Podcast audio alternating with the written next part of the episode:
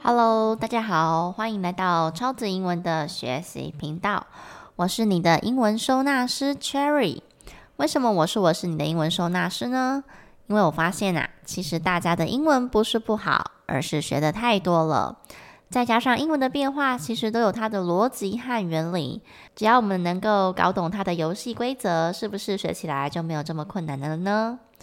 接下来的每一集啊，我会慢慢分享学长姐写在粉专的故事。也许你也可以从这些学长姐的学习心路历程，找到一点重拾英文的信心。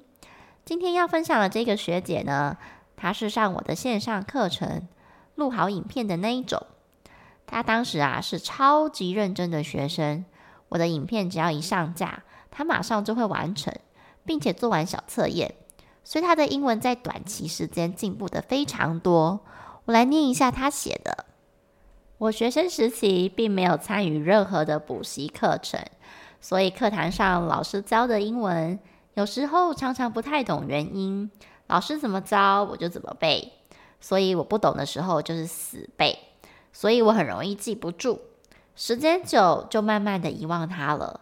自从学校毕业后，工作上接触英文的机会也变得比较少，故先前课堂老师所教的也已经还的差不多了。但有时候出国游玩，常常只能和外国人比手画脚。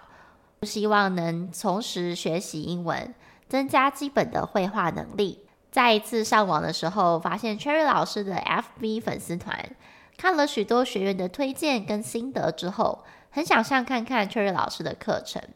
第一次上线上课程的时候，抱着既期待又害怕受伤害的心情。正式上课后，突然觉得 Cherry 教的方法并不是填鸭式的教学，而是会用逻辑理解英文的方式来加深我的印象，而不再是死背的方式。上了 Cherry 的课超过了一年，目前我正在上中级班。我的英文学习之路还是继续一步一步的慢慢走。虽然没有突飞猛进，但走的每一步都稳扎稳打的。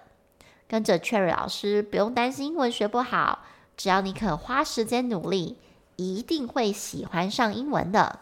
哇，听完他的心得分享，是不是有一种被激励的感觉呢？而且大家有发现吗？他最后一句话说：“只要你肯花时间努力，一定会喜欢上英文的。”有没有发现他说的是喜欢英文，而不是英文变得很好？因为我常常跟他们讲说，我不是要把你的英文变得有多厉害，而是希望你们真的了解它之后，最后真的喜欢英文。如果说你已经喜欢英文了，当然你就会愿意接触它。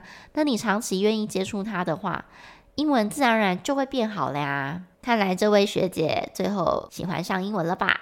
很多时候啊，我们的英文没学好，真的不是自己太笨，而只是我们还没有试到对的方法。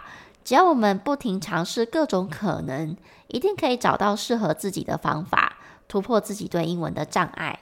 根据以往我的教学经验，学生很多时候会卡关，是因为之前 Podcast 分享的心态层面需要调整，比如说太急或是太贪心等等。都会影响自己前进的过程。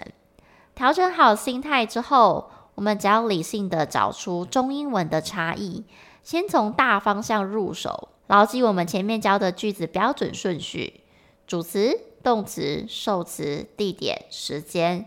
练习好最基本的句子顺序，再来分类。比如说动词的概念，分成 be 动词和一般动词的变化。Be 动词可以说是弥补中英文的鸿沟，因为在中文的句子里面有没有动词不是关键，可是英文就不一样了呀，它必须要有动词，而且一句一动，一个句子里面只能有一个动词，不多也不少。于是有一些中文句子里面没有出现动词的时候，我们就需要 be 动词来助阵了，就像是 Cherry 很开心。这句话其实没有动词，只有形容词“开心”来形容 Cherry，所以我们的英文才会说 Cherry is happy，会加上一个 is。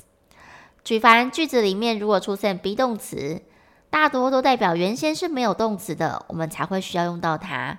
像是这样，我们尝试用理解的方式了解英文的使用逻辑，以及跟中文之间的差异，找到关联性。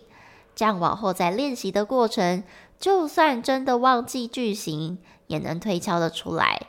重点是，也不会因为久了没有碰而忘记，因为我们是透过理解，将它放入长期记忆中。这也是为什么以前在教国高中生的时候，他们在上了大学，甚至毕业多年之后，跟我聊天的时候，他们说他们还能依稀记得我曾经教过他们的那些英文。虽然他们都说被我荼毒，因为我在训练他们的时候，都会希望他们能够清楚解释每一题的选择题给我听，包含为什么这一题要选这样的动词啊。题目的中文翻译上又有什么不一样？我发现有经过这些训练的同学，他们往后在考试题目的解读上，还有分析题目的能力都非常的精准，有时候还甚至解释得比我好哦。我们也少了很多为了考试而恶补的课程，因为平时奠定的基本能力，让他们能够不管是在学校的考试啊，还是在准备检定上面。早已能够自己应付那些考题了。同样的模式运用在大人身上，其实也有很明显的效果。只不过这样的方式比较不适合用在小小朋友上面。用理解学英文这一块啊，我大多都推荐在国中生以上的年纪。小学以下的话，我就比较不推荐。不过当然有一些小学的时候，他理解程度可能就已经很不错了，那这就另当别论了。那原因是为什么呢？以小小朋友来讲，他们刚接触英文的状况，他们通常是记忆力不错，可是理解能力还没发展到非常好，而且他们又有很多时间可以接触英文，所以不管是透过故事绘本、儿歌，还是短片的卡通，吸收能力其实都比我们大人好太多了。再加上这时候的他们，应该培养的叫做英文兴趣和语感，而不是英文的能力。只要他们在这个阶段遇上对的老师，陪伴他们大量的接触英文，甚至不讨厌英文，其实就是最重要的事情了。至于英文能力那些文法啊，之后都可以再训练，而且是可以在非常短的时间就建立起来的。至于我们大人呢，不仅要工作啊，有时候有一些人还要兼顾小孩跟家庭，整体来说，我们的时间已经是非常少，而且非常的忙碌。根本不太可能像这些小小朋友一样，每周至少有一到五的时间可以接触英文。所以利用环境自然而然会说英文，对我们来讲实在是太理想化了，而且比较难做到。但这不代表我们就没有办法把英文学好啊，而是我们要转换以往的学习方式，让自己在学习英文这一块更有效率。一来我们可以节省很多很多不必要的大量练习时间。因为还记得吗？以前我们的学习方式可能就是老师会说讲久了就习惯啦，但是我们偏偏没有那样的环境，也没有那么多的时间可以让我们讲久就习惯。那再来就是透过理解学习的话，我们也比较能够帮自己建立成就感，因为你很快的就懂了嘛。那懂了你就能用，这样子我们就能够维持这个长期学习的动力。希望这一集的分享可以带给更多想要重新学习英文的你们一点方向。还有，其实要相信自己也可以做到，就像前面那个学姐一样，她一开始也是既期待又怕受伤害。但是呢，我们一定要记得，以往的学习方式，假设你已经发现这个不太适合自己了，一定要换一种学习方式去试试看，不要马上就跟自己讲说不行，我没有办法。因为其实很多人也曾经跟你们一样啊，但是呢，他们换了学习方式之后，现在的英文已经有非常大的进步了。这个就是突破自我。